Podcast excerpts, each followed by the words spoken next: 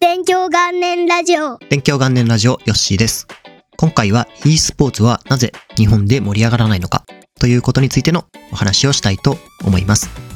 この話題はですね、先日 JCast というニュースサイトにですね、e スポーツはなぜ盛り上がらないのか、専門家が指摘した海外との大きな違いという記事が掲載されまして、e スポーツ界隈で、いや、それは違うんじゃないかというような感じで結構話題になりました。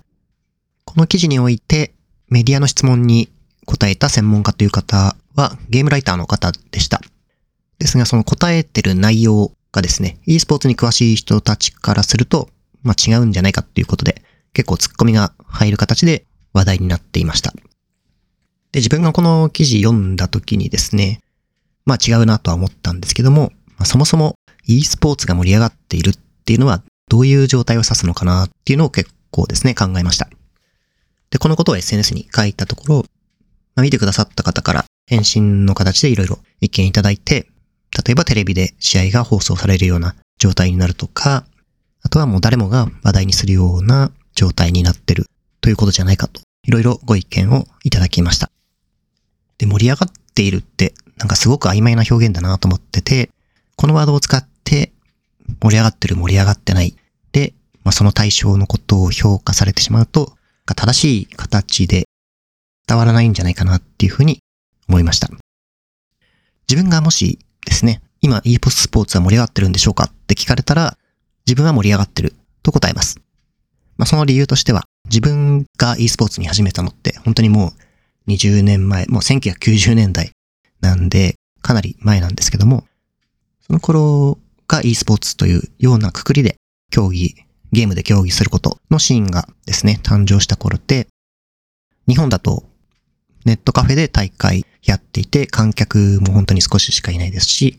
賞金もあれば良い方みたいなのが当時でした。その頃と今は比較したら、例えば国内だと NTT ドコモがやっていた X モーメントっていう大会では、賞金総額3億円で PUBG モバイルの国内大会やってたり、バロラントですと、埼玉スーパーアリーナを会場にして1万人以上が有料チケット買って席を埋め尽くしてっていうような状況がありましたので、まあそれと比較したらですね、もう比べ物にならないくらい e スポーツは盛り上がってるっていうのが自分の視点での感じ方なんで、盛り上がってますと説明すると思います。ですが、これを逆にあまり詳しくない人が e スポーツシーンを見たら、大手のメディアとかテレビって今ですね、e スポーツの話題って頻繁に流れてるわけでもないですし、なんか e スポーツ全然聞かないし、盛り上がってないんだろうなって思われたとしても、まあそれはそうかもしれないなと思いました。で、あとは盛り上がってるっていうのがなんか表現として難しいというか、じゃあ今現在で日本全体で盛り上がってるものってなんだろうって考えると、今2月2日なんですけど、盛り上がってるものって別にないんじゃないかっていうふうに思いました。そうすると全てのものが盛り上がってないってことになってしまうんですけども、そうなってしまうとなんかおかしな話ですよね。盛り上がってる状態。例えばサッカーのワールドカップに日本代表が出て勝ち進んでるとか、ラグビーとかワールドベースボールクラシックとかいろいろありましたけど、ああいう状態は確かに盛り上がってる状態だと思います。で、将棋だと例えば藤井聡太さんが八冠取ったとか、ああいう時もすごい盛り上がってますと言えると思うんですけど、じゃあ将棋盛り上がってるのかって言われたらちょっと違うんじゃないかと思いますし、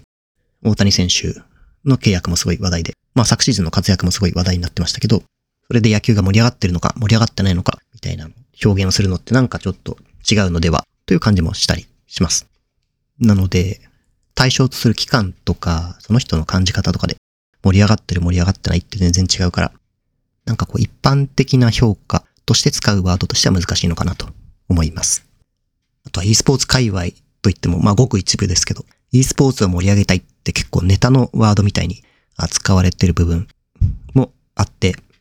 ハッシュタグ e スポーツを盛り上げたいってつけて、ラーメンとか焼肉の画像アップしてるみたいなことをしてる人もいるんですけど、なんかこう盛り上げたいっていうのがちょっと微妙なワードみたいな捉え方をされてる部分もあったりします。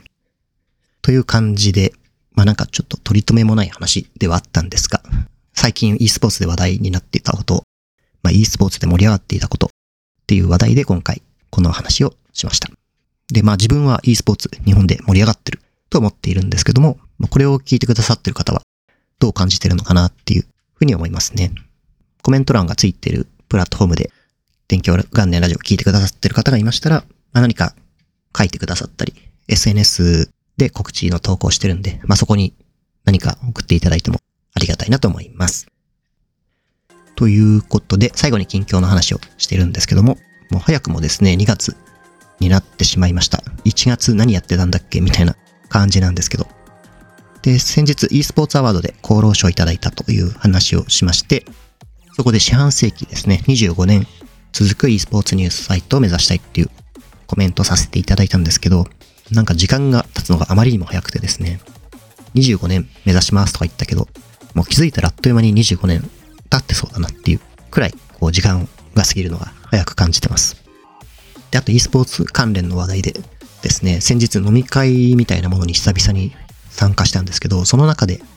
話してたら、自分は e スポーツとかゲームに全く興味ないんだけど、息子さんがフォートナイトが大好きで、2019年のフォートナイトのワールドカップに行ったことあるっていう方とお話をしました。で、自分はめちゃくちゃこれ驚いて、